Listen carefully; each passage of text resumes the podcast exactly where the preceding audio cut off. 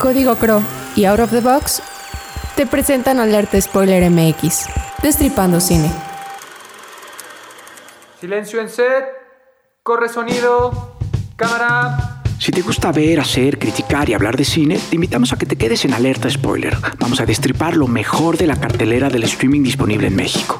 Cada 15 días, los spoilers Patricio, Gladys, Andrea y Juanjo te damos la bienvenida. Alerta, spoiler, a continuación. Hola a todos, bienvenidos a Alerta Spoiler MX, un episodio más, nuestro episodio número 15. El año, el primer año de Alerta Spoiler MX avanza bien, ha avanzado bien. Mm, Todavía nos falta, pero nos acercamos a cumplirlo y, seguimos viendo cine, analizando cine. Quiero empezar saludando a Pato. Pato, ¿cómo estás? Hola amigos, muy bien, muy contento de estar aquí eh, grabando quizá a la distancia pero unidos con un mismo pensamiento que es el cine y vaya con qué películas nos presentamos el día de hoy. Muy bien, yo, yo este, siento que me llevaron, no, no puedo decir del cielo al infierno, pero sí puedo decir del cielo al purgatorio y, y- y lo agradezco mucho porque siempre se aprende. Andrea, ¿cómo estás? Eh, hola Juanjo, también estoy muy bien. Estoy, eh, bueno, eh, reivindicándonos de las películas que elegimos la vez pasada. Ahora tuvimos unas películas súper chidas, creo que nos rifamos. Estamos con frente a dos directores que creo que son creadores de atmósferas. Ya lo platicaremos en su momento. Chida selección. Ya entraremos en ello. Chida selección. Muy bien. Gladys, ¿cómo estás? Hola Juanjo, muy bien, también muy feliz y muy contenta con la selección de hoy y esperando a ver qué pensaron de estas dos películas que vimos. Sabes que me he dado cuenta que mucho, mucha de nuestra audiencia ve las películas después del episodio. Fíjate que qué interesante, ¿no? Que no les importa que se las estemos destripando y, y- y- y eso los invita a verlas o, o no, o a alejarse de ellas. Entonces se me hace un, un ejercicio muy, muy entretenido para todos. Si les parece bien, vamos a escuchar la cápsula de aniquilación. Vamos. Can you describe its form? Alex Garland, escritor y director de Ex Machina, entregó en 2018 la nueva obra maestra de ciencia ficción, Aniquilación. Una historia de pérdida, metamorfosis y adaptación envuelta en una aventura hacia lo desconocido. Tras descubrir que su esposo regresó de una misión por la cual lo creía muerto, Lina, interpretada por Natalie Portman, se adentra hacia el área X con un grupo de científicas quienes buscan descubrir cuál es la causa de las mutaciones de los organismos en esta zona. It's destroying everything.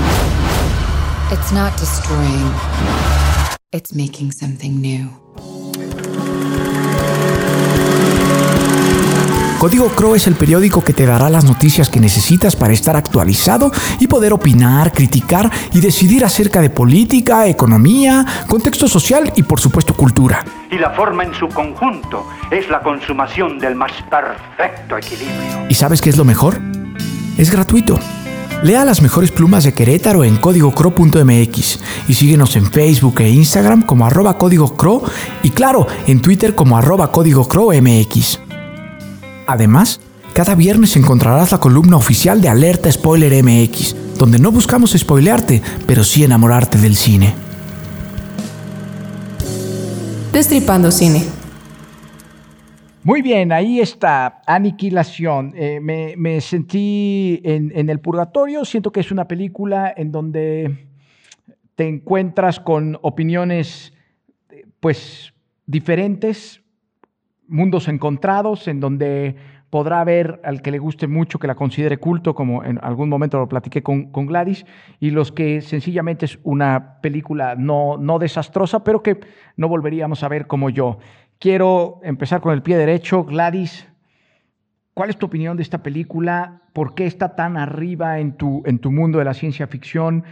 Creo que estamos de acuerdo en que es ciencia ficción. Esta vez no será por ahí la discusión, pero platícame, ¿qué, qué ves que no veo? Pues mira, eh, desde que la vi la primera vez dije, wow, acabó la película y dije, ¿qué acabo de ver? Y conforme fue pasando el tiempo, me di cuenta que lo que nos propone el director, que es este Garland, sí, sí es Garland, ¿no? Alex Garland, eh, es muy, eh, es nuevo, relativamente nuevo en comparación a lo que teníamos como como viendo en, en el cine de ciencia ficción en los últimos años. Nos trae una propuesta en la que además las protagonistas son mujeres, que pues ahí ya para mí ganó puntos. Nos trae a Natalie Portman, nos trae, un- nos crea una atmósfera que no se trata de solamente destrucción entre una entidad alienígena o una entidad de una corporación en el futuro, sino nos trae un villano entre comillas, por así decirlo, que nos hace parte de él, que nos hace uno con él. Y eso para mí se me hizo maravilloso porque al, pensar que no todas las entidades que nos causan cierto mal están ahí con la intención de causarnos ciento- este mal, sino con la idea de, de que, de que entendamos que hay cambios en la vida, porque esa es la gran metáfora de la película. Cuando una persona se, se enferma de cáncer, va a haber cambios en tu vida, eh, sea como sea la transformación de este tumor maligno en el cuerpo de la persona, ¿no? Hay cambios en la familia, hay cambios en la persona que está sufriendo la enfermedad, hay cambios en los familiares alrededor de todo esto, y eso es lo que más me llevo de esta película, que es algo que en su momento comentamos y a ti te pareció una cosa horrible, pero que yo siento que Tarkovsky hacía en su cine de ciencia ficción y que le hacía falta a la ciencia ficción de hoy en día. Nunca pensé en Tarkovsky al ver la película, por eso se me hacía como muy rara la, analogía que hacías, ¿no? De la comparativa entre estos dos cineastas, pero está bien, eh, re- respeto que, lo hagas y me, y me parece muy bien. Tampoco llegué tan lejos en la parte del cáncer. Entiendo que está ahí, que, que sí puede ser la onda de las células como un hilo narrativo, pero no lo, no lo llevé tan a la metáfora yo, yo Juanjo. Y en ninguna de las críticas que leí, porque me metí al Rotten Tomatoes, me metí a, a, a Sensacine, a Film Affinity, a, a decir, vaya, ¿por qué, qué me está pasando? Que, que no estoy viendo con los mismos ojos la- la- las películas. En ninguna leí esta parte de- del, del cáncer. Sí vi los polos opuestos, ¿no? Es decir, los que amaron la película y los que la super detestaron. Yo no, no creo tampoco que la deteste, una película que me entretiene la tripa, pero me gustaría escuchar a Andrea, que, también tiene en un punto alto esta película, según lo que entiendo. Cuéntanos, Andrea. Pues eh, mira, creo que la ciencia ficción es un género difícil. Hubo un tiempo que estuvo un poquito, no teníamos nada nuevo en ciencia ficción y ahorita creo que tenemos dos grandes de la ciencia ficción que son eh, Denis Villeneuve y considero también a Alex Garland un, un grande es director de Ex Máquina, que también es una película que les recomendamos mucho. Para mí, esos finales que son un poquito abiertos, que te invitan a la reflexión en este tipo de películas, siempre los agradezco. Y a mí algo que me gusta mucho de esta película es que yo sí pensaba un poco en Tarkovsky, un poquito en Stoker por este tema de la zona y, y demás. Y también pensaba en Kubrick, ¿no? O sea, en, en Odisea en el espacio y así. Pero esta película puede llegar a ser un poco más un blockbuster, ¿no? Sin que, sin que eso sea algo malo. Más bien, esta dicotomía es algo difícil. Una película que sea, un- que, que transmita estas reflexiones al nivel de Tarkovsky y de Kubrick y que a la vez sea un blockbuster, no es una cosa fácil. Realmente solo pienso en Blade Runner en su momento, ¿no? Y creo que esta película va a trascender como trascendió Blade Runner en su momento también. Está muy bien. Yo creo que no, que no va a trascender. Yo creo que no va a trascender. Pato, cuéntanos. A mí me gustaría empezar diciendo que ambas películas que estamos, de las que estamos, ay, perdón, de las que estamos hablando el día de hoy son del 2018.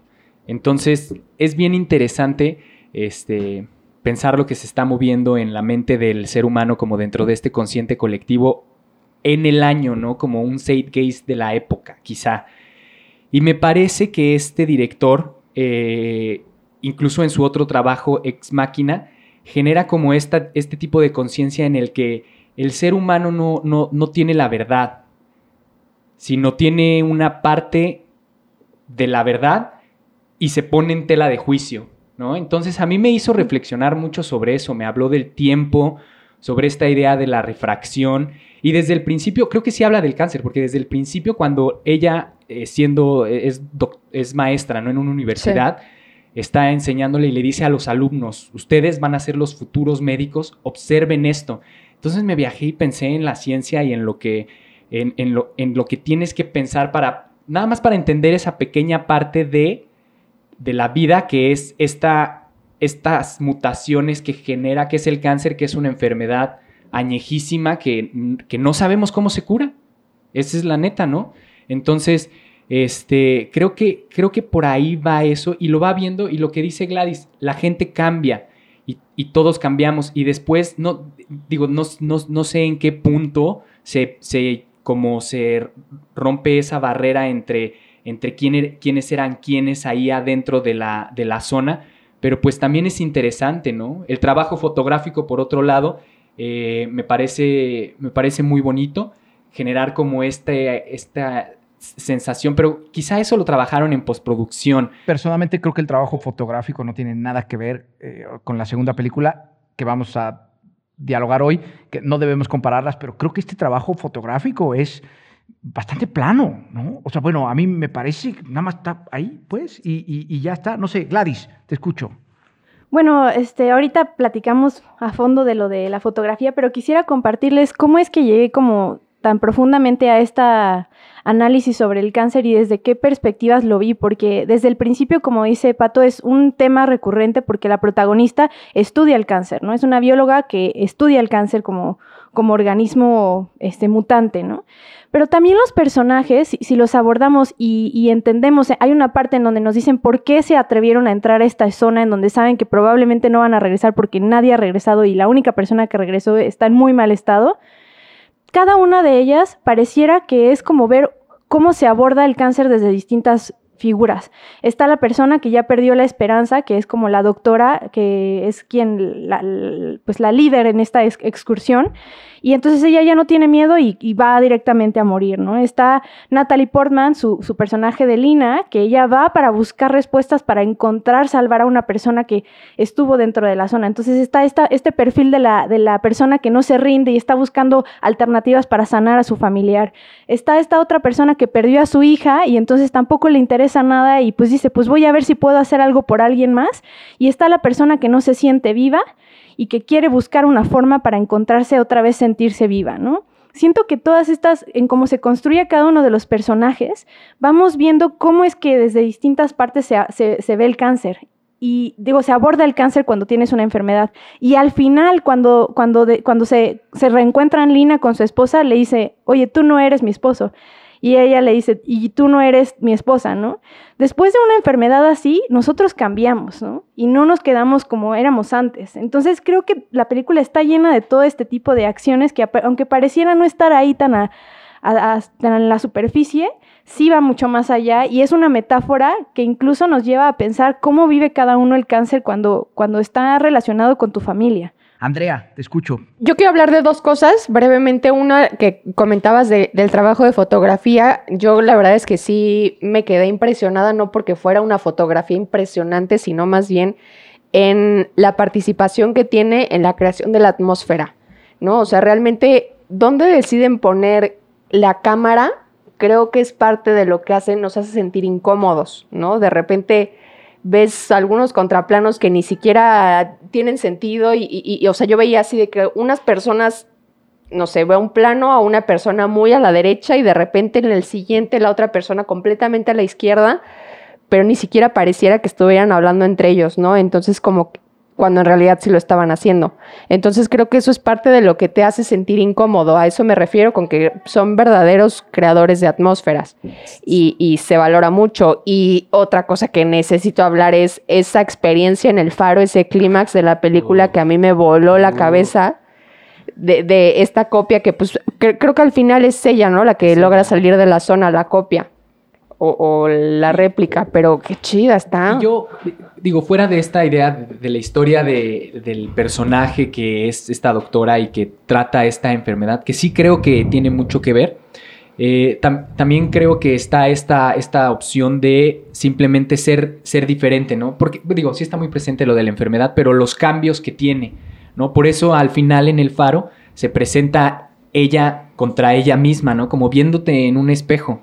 Y me parece hermosísimo eso, ¿no? Porque ese es, ese realmente es el terror, ¿no? De los grandes escritores, este, contemporáneos, de, de verte al espejo, ¿no? Y descubrirte realmente quién eres. Pero aparte, o sea, siendo que tiene como algunos toques de terror, creo que es una película, mm, o sea, bonita, en- en- no, o sea, no narrativamente, sino en el sentido visual. O sea, esta- esto que ellas se van como que transformando en una... Árbol, ¿no? Ajá, ¿no? O sea, llenas de flores, los ciervos que tenían también flores en los cuernos y así, una cosa muy bonita. O sea, yo de verdad estaba, pero rayada. Yo, ay, pues yo me quiero morir así o convirtiéndome en un árbol. Otro diálogo que me encantó fue mientras estaban como ya dentro de la zona estudiando esta, esta, pues cómo mutaba y cómo cambiaba. Se preguntaban, este, esto en una, en un ser humano sería muy distinto, sería considerado como una patología el que una persona cambiase tanto, ¿no? Porque y yo me preguntaba, ¿por qué no? ¿Por qué una persona no puede cambiar? ¿Por qué una persona, yo, yo creo que una persona debe cambiar, ¿no? O sea, sí hay, sí hay este cambio y eso que dices es muy bonito, pero no, no el, el cambio no siempre es algo lindo, ¿no? Entonces, eso es eh, la dualidad que ponen en la zona y la remarcan que es una dualidad que existe en el mundo, pero que también existe en la zona.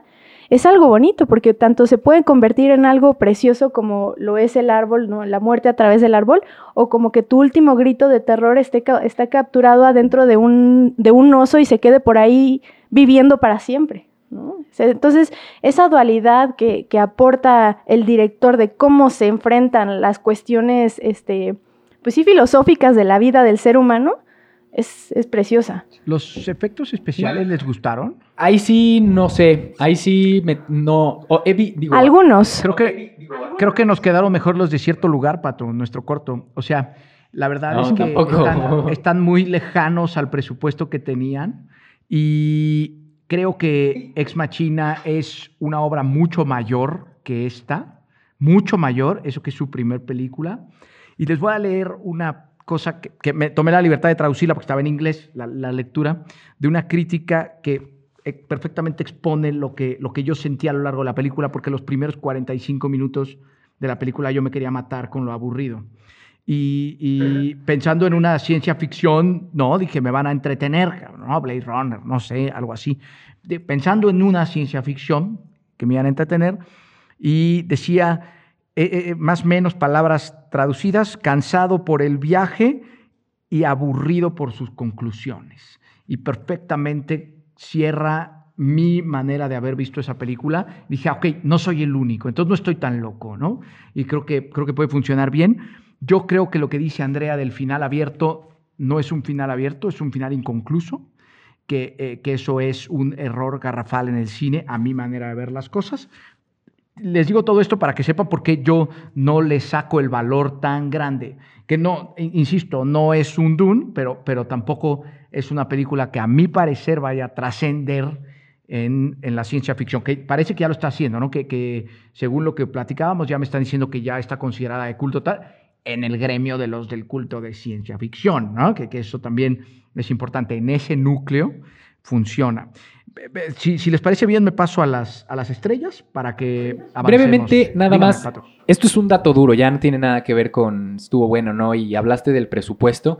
El presupuesto de esta película, según los datos de IMBD estimado, es de 40 millones de dólares. No es tanto. No es tanto.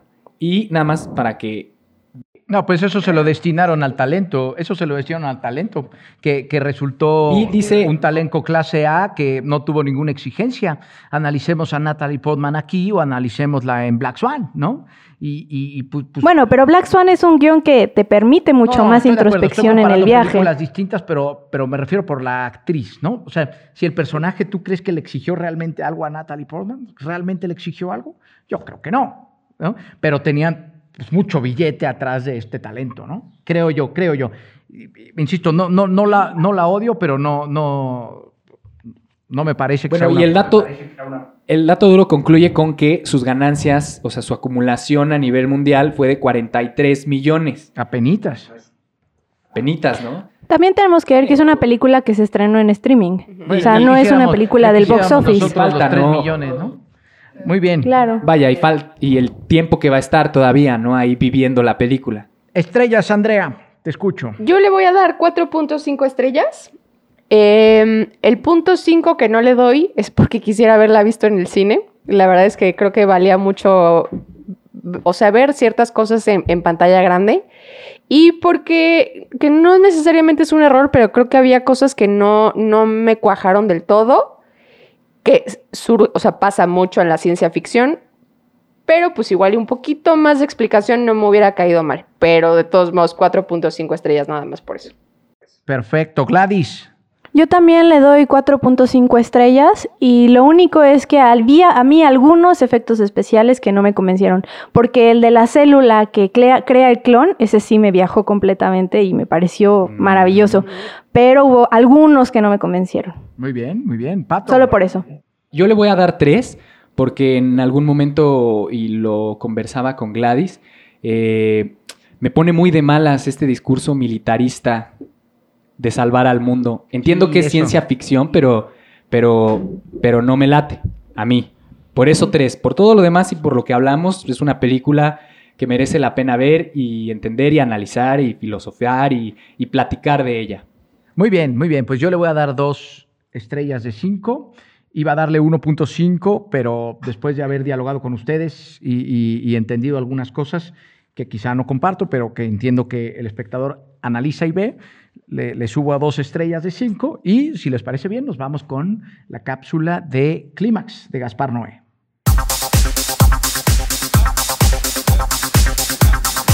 Clímax es una obra maestra del director argentino Gaspar Noé.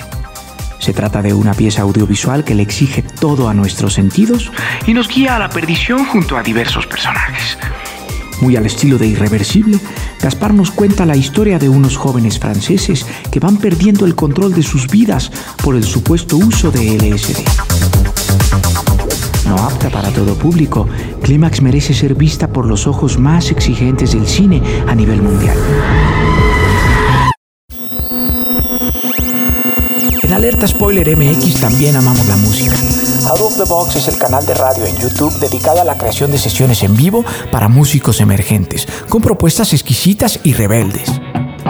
Si a ti también te gusta encontrarte con nuevas propuestas musicales de todos lados, sigue el canal de Out of the Box en YouTube y Facebook. Entérate de las nuevas sesiones a través de Instagram y Twitter en arroba Out of the Box Crow. Out of the box. Escucha local. Piensa out of the box. Continuamos.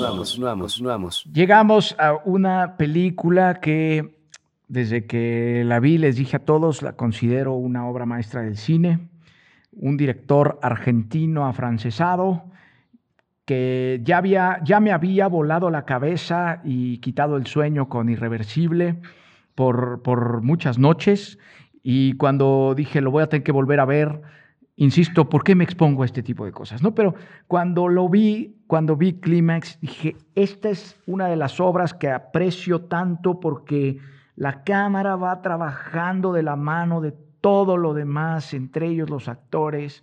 Y bien me decía Gladys hace unos días que platicamos, se te antoja bailar con ellos al inicio, pero luego ya no, ¿no? Este, ya, ya no se te antoja tanto estar con no ellos. puedes salir. Exacto, ya te quieres salir, ¿no? Y si están muy borrachos, me voy, ¿no? Porque es uno de los diálogos, están muy borrachos, mejor me voy. Y creo que la única persona que se salva de todo el desmadre. Pato, ¿qué, qué te transmite esta película? Híjole, es que este, como, este hombre, como dices, hay, hay una parte en los diálogos en donde están estos dos amigos eh, hablando y dicen lo que pretenden hacerle, ¿no? A las, a las personas y entre ellos y están hablando. Es, es de repente, pues, no sé, te mete y dicen, sí, lo voy a hacer a secas, ¿no? Es que no, no sé si expresarlo No de esa tienes el manera. contexto. No tienen el contexto. Sin vaselina, digamos. Sin vaselina. Así, Gaspar Noé en sus diálogos te dice, esto va a ir crudo, esto te va, te va a llegar hasta adentro, ¿no? Y te va presentando desde los colores del diseño de producción, los movimientos de cámara.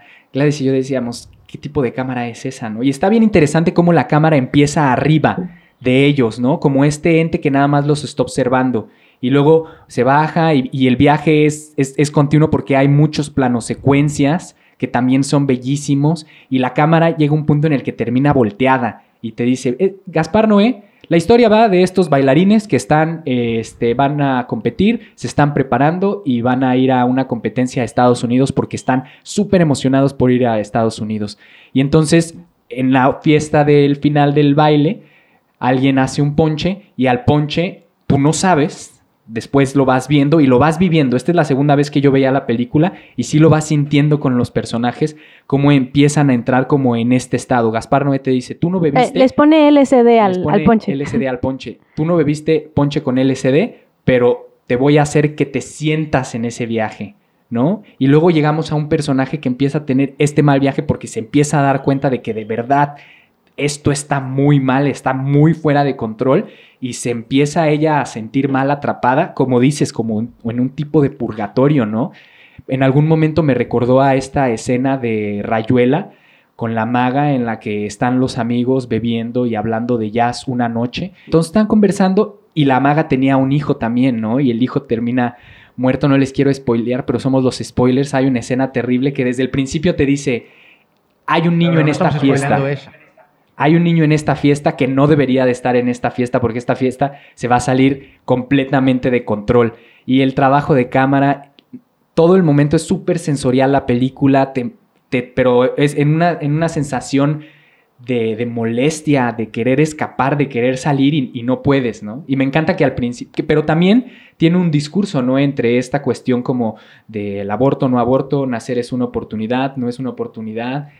La No, y construcción... ahí se va a muchos más discursos. Se va a muchos, muchos más discursos, creo sí, yo. ¿no? sí, sí. Andrea, ¿qué opinas? No, bueno, para empezar, este tipo es un genio. O sea, en serio, creo que está en un nivel. O sea, no, o sea, de verdad que a mí, Gaspar Noé, cada vez que veo algo suyo, digo, es un genio.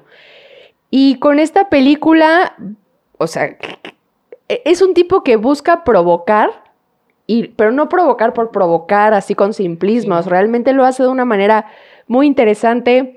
eh, súper incómoda todo el tiempo. Me gusta la aproximación que tienes primero a los, a los personajes a través de las entrevistas y después la cámara que, que ahí va así como de chismosa en, en las conversaciones En y demás, fiesta. ¿no? Y, y bueno, o sea, un niño, ¿quién se atreve a matar a un niño en una película?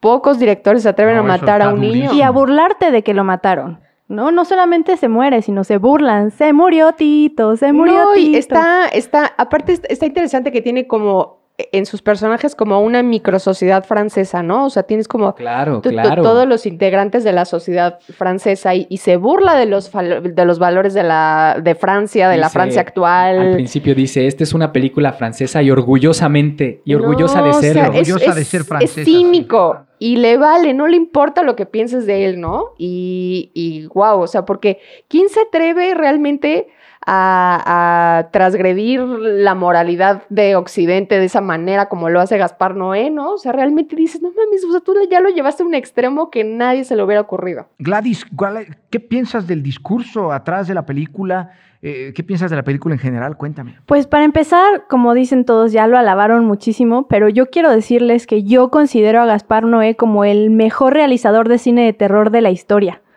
Tiene de las escenas más espeluznantes que yo he visto y está en irreversible, esa, esa, escena de la violación. Y aquí esta película no es la excepción. Es una película de terror en la que piensas que vas a bailar y que vas a estar muy feliz y vas a estar muy contento y acabas de cabeza vomitando con ellos, llorando con ellos.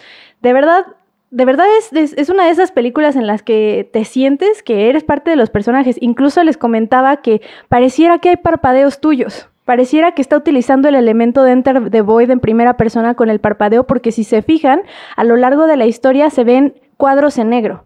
Y pareciera que hay alguien ahí viéndolos, y ese alguien ahí viéndolos eres tú, y no puedes hacer nada para detener la locura que está pasando. Es maravillosa la puesta en escena, los planos secuencias. Digo, ¿cómo hicieron para armarse los planos secuencias de esa manera? La puesta en cámara, los personajes, yo le decía a Pato, deben de ser bailarines, no, no sé cuántos han de ser actores, porque para bailar como bailan, seguramente fue una cuestión de, a ver, bailarines chingones y van a actuar, y a ver cómo le hacemos, ¿no? No, y seguramente encontraron. todo, ¿no? todo el experimento. seguramente encontraron la combinación, pues. O sea, creo que son castings muy exhaustivos. sabe? porque Son películas muy complicadas de hacer, pues. O sea, Súper. No, y súper además por ahí leí que se hizo como en una cosa de que dos o tres días. O sea, realmente iban contra reloj. Este güey ya tenía muy claro lo que quería. Siento que es un tipo que no, no, no está abierto al diálogo y es así tiene que ser y, y- lo vale, ¿no? O sea, Y también por ahí leía que uno de los bailarines de repente le recibió una llamada, oye, es que Gaspar Noé te está buscando para una película y así de la nada, ¡pum!, ya estaba grabando la película, ¿no? O sea, es un aventado este señor, porque además de aventado tienes que ser un genio para lograr algo así. Es, la película es maravillosa, va creciendo, tú te vas sintiendo como cada vez más ansioso, cada vez más molesto. Llegó un punto en el que Pato me estaba pellizcando la mano de que le decía, oye, ¿qué onda? Me dice, perdón, es que estoy ansioso. Yo, pues sí, pero de verdad sí te pone en un punto físicamente mal a ti la película. Oigan, yo les tengo Y, una y pregunta. dato curioso, No, dime. da- dato curioso, dame esta, esta película dice al principio que está inspirada en un hecho real y así es, me puse a investigar y hay un pueblo en Francia que no saben cómo, pero no sé, cincuenta y tantas personas estaban teniendo un viaje de LSD en diferentes regiones del pueblo y hubo suicidios y hubo accidentes y sí pasó. No como lo cuentan en la película, pero sí pasó. Alguien en alguna experimentación eh, le puso en el pan LSD o le puso en el agua LSD y había un pueblo en Francia que estaba teniendo un viaje al mismo tiempo, incluso niños. Vaya, entonces eso también es maravilloso. Imagínate, imagínate, antes nuestras bromas era tocar el timbre de la casa y correr, ¿no? Y ahora métele LSD, ¿no? Y vamos a ver qué pasa. Es una locura. Yo les quería preguntar una cosa, a ver qué piensan ustedes. ¿A quién consideran él o la protagonista de la historia? Ah, Ah, ¿verdad? Está, está buena la pregunta. Es que, es que yo tengo una, tengo una idea en mi cabeza, pero quiero, quiero ver qué piensan ustedes. Yo, a mí me parece que es, como decía Andy, la sociedad francesa, porque más bien los personajes eh, trabajando con la puesta en cámara van siendo como motor que, va guiando la historia más allá de... Y además te van contando de ese personaje, ¿no? Pero pareciera que quizá es Elba, luego este que era antisemita y luego este otro que era, no sé, todos tienen parte de su protagonismo y parte de su culpa y de su vivencia. Me parece que es en general la sociedad francesa a través de estos bailarines o representados en estos bailarines. Todos tienen su punto de vista en algún momento, que también creo yo que es la sociedad francesa, pero entonces a nivel narrativo, el protagonista tiene que ser la cámara, ¿no? Y, por lo tanto somos nosotros mismos, no solamente la sociedad francesa, sino todo el que mira esa película. Y eso me pareció, o sea, bueno, a ver, yo llegué a eso y quizá me estoy volviendo loco también, ¿no? Pero me pareció brutal. Eso está, está muy bien hecho, pues, o sea, es un, es, es un guion muy bien pensado, pero sobre todo, más que el guion bien pensado, es un guion muy bien realizado. O sea, cuando, cuando ya lo, lo transmites a esa imagen, ¿no? Porque todos entendemos los guiones como una, una película, una obra inconclusa, ¿no? Eh, Se concluye cuando, cuando se realiza. Mientras tanto, no es un libro, es, es, es una obra no terminada. Entonces, creo yo Y- que, y que ¿sabes qué? Me, me ponía a ver quién puede ser ¿Sabes un protagónico. Pues todos. Dime, dime. ¿Sabes qué también tiene, me parece? Eh, que hubo un punto al principio de la película que Gladys me dijo, oye, esta es una película eh, muy sencilla, en el sentido de la puesta en cámara, que eran planos muy normales, eran seguimientos muy sencillos, o sea, sí la cámara todo el tiempo está flotando siguiendo a los personajes y eso tiene un grado técnico de complejidad para lograr esa imagen, pero no era no eran explosiones, no, era, no eran efectos visuales, era una luz también este, Era muy teatral. pensada, teatral y sobre todo guiada por estas personas que son bailarines que a mí me impresionó de verdad la manera, porque desde el principio te dicen, ¿no? Cuando bailas eres, eres tú y nada más. Y eres, y, y eres esta parte de, la, de, de tu físico. Y me encantó que también Gaspar Noé logra eso, transmitirte como ese, esa fuerza que sienten ellos y que están disfrutando en un principio, pero luego todo se sale de control, pero lo siguen sintiendo porque son bailarines. Entonces, llevarlo a ese grado me pareció extraordinario. Andrea. No, bueno, o sea, es que yo de verdad, entre más lo platico, más leo, más digo que esta persona de verdad de- está en otro nivel. Pero por ahí leía, no sé, algunas críticas de personas que odiaron la película y otras que amaron la película y realmente las razones por las que las odian y las aman son las mismas, ¿no? O sea, entonces realmente creo que para ver a Gaspar Noé, uno se tiene que reconocer como humano ¿no? O como sadomasoquista también. No, que es parte, que es parte de nuestra humanidad, ¿no? O sea, no, no, no, no vernos como seres moral, o sea, morales perfectamente, no sé, o sea, reconocernos como lo que somos, ¿no? Por ahí leía también que alguien decía que es una muy mala película sobre las drogas. Y yo, no manches, o sea, eh, qué, qué- qué- qué poco nivel de reflexión creer que es una película de drogas. Realmente la droga solo es el detonante para que estos protagonistas saquen todo lo que tienen dentro de ellos, ¿no? Que ya lo sabíamos desde que están, tienen sus conversaciones y Yo- las entrevistas. Yo haría todo, yo haría todo, ¿no? De- me parece muy interesante la persona que es quien pone el LSD en el ponche.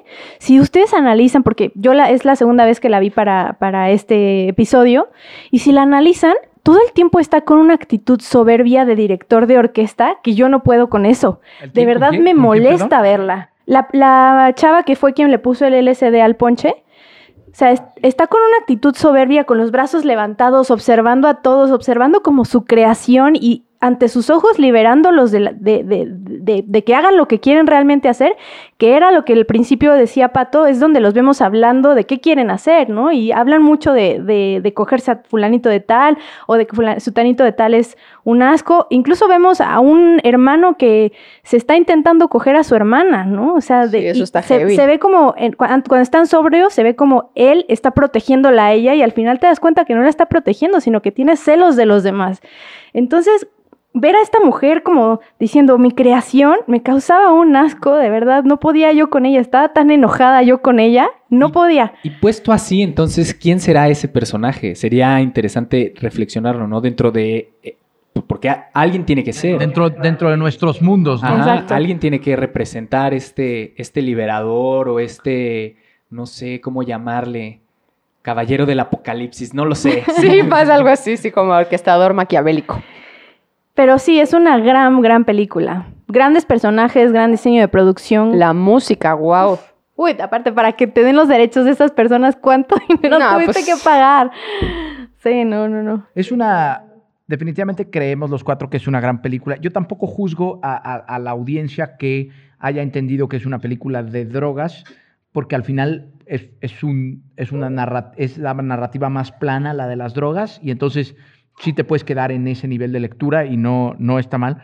Me preocupa que en, en, en Rotten Tomatoes la crítica la tiene medio mal calificada y, y- no, no me preocupa, pues, pero eh, no entiendo qué puede pasar, ¿no? Y, y- en IMDB está, por ejemplo, más arriba en, en crítica que Aniquilación, que Aniquilación me parece que es una película más comercial y esta es mucho más compleja. Está, en IMDB está más arriba, pero en las críticas del Rotten Tomatoes está más abajo. Entonces, Pues ¿qué, qué pasa? creo que siempre, o sea, le pasa a Gaspar Noé lo mismo que le pasa a Lars von Trier, ¿no? Digo, Lars von Trier ya siendo un una poco una persona más ajá. podrida, ¿no? Pero, eh, o sea, realmente son los niños mal portados que están ahí en Cannes, ¿no? Y, y pues sí, o sea, es, es- te toca unas fibras que realmente no, no, ni siquiera sabes en qué momento le diste la licencia de que te las toque. Y, y, pues si te reconoces, lo que decía hace unos momentos, como un humano imperfecto y que habrá quien tenga esos pensamientos incestuosos y pues realmente no tiene nada de malo, ¿no? Es parte de una humanidad y, y- y habrá quien no le parezca tan malo y habrá quien diga, no me vuelvas a poner una película de este tipo, no quiero volver a sentir lo que sentí. Por eso no hay que... Para cerrar, Gladys. Por eso no hay que prestar atención a lo que dicen estas páginas de Rotten Tomatoes y estas cosas, porque cuando una película incomoda, probablemente es porque tiene algo interesante que decir. ¿no? No, yo- Entonces, yo- yo- más bien seamos críticos de lo que, de lo que buscamos descubrir en, nuestro, en nuestra persona y en nuestra sociedad, y ahí pues no hay un límite, ¿no? Puede ser la película más bofa del mundo y a ti te cambia el mundo, ¿no? Entonces, No, pero yo sí creo tampoco que- se dejen guiar por esas cosas. Yo sí creo que revisar este tipo de críticas funciona porque al final es lo que se está moviendo en el mundo, ¿no? Pasamos a, a- a las estrellas, ¿les parece bien? Pato, ¿cuántas estrellas le vas a regalar a Clímax? Yo definitivamente le voy a regalar un Rosalío Solano. No le voy a regalar, ¿qué le voy a andar regalando a Gaspar Noé? Más bien, le doy las gracias. yo. Él se lleva un Sí, exacto. Solano. Muy bien, Andrea. Sí, por supuesto que sus 5 de 5 estrellas, es más, como en su momento hice con París, Texas, 10 de 5 estrellas. Ok, Gladys. Su Rosalío Solano y las gracias también. Sigue haciendo cine. Muy bien, y yo también doy Y así, cinco con esa estrellas. narrativa, explorando. Rosalío Solano. Así que, ¿qué nos toca ver para estos 15 días? Cuéntenos. Nos tocan dos películas en Netflix. Una, Tiempo Compartido, una película mexicana dirigida por Sebastián Hoffman. Ya, ya, nos, ya nos dirán qué les parece esta propuesta, que es algo interesante. Y le sigue Mi Maestro el Pulpo, una película que recientemente se, se llevó el Oscar a Mejor Documental y, y, pues bien merecido lo tiene, una, un documental de Sudáfrica dirigido por Pipa Erich y James Reed. Pues ahí lo tienen, cine mexicano y cine sudafricano para estos próximos 15 días. Qué elegancia. Me despido. La de Francia. De verdad, muchas gracias por seguir hablando con, con de nosotros de cine cada 15 días. Y spoilers, queridos, les mando abrazo a la distancia. Nos estamos viendo pronto y cuídense mucho todos. Besitos. Nos Adiós. vemos. Corte y queda. Esto fue Alerta Spoiler, creado y conducido por Gladys, Pato, Andrea y Juanjo para Out of the Box. Búscanos en YouTube como Out of the Box Radio o en Instagram, Facebook y Twitter como arroba Alerta Spoiler MX. Escúchanos en Himalaya, Spotify o donde sea que escuches tus podcasts. Alerta Spoiler terminada.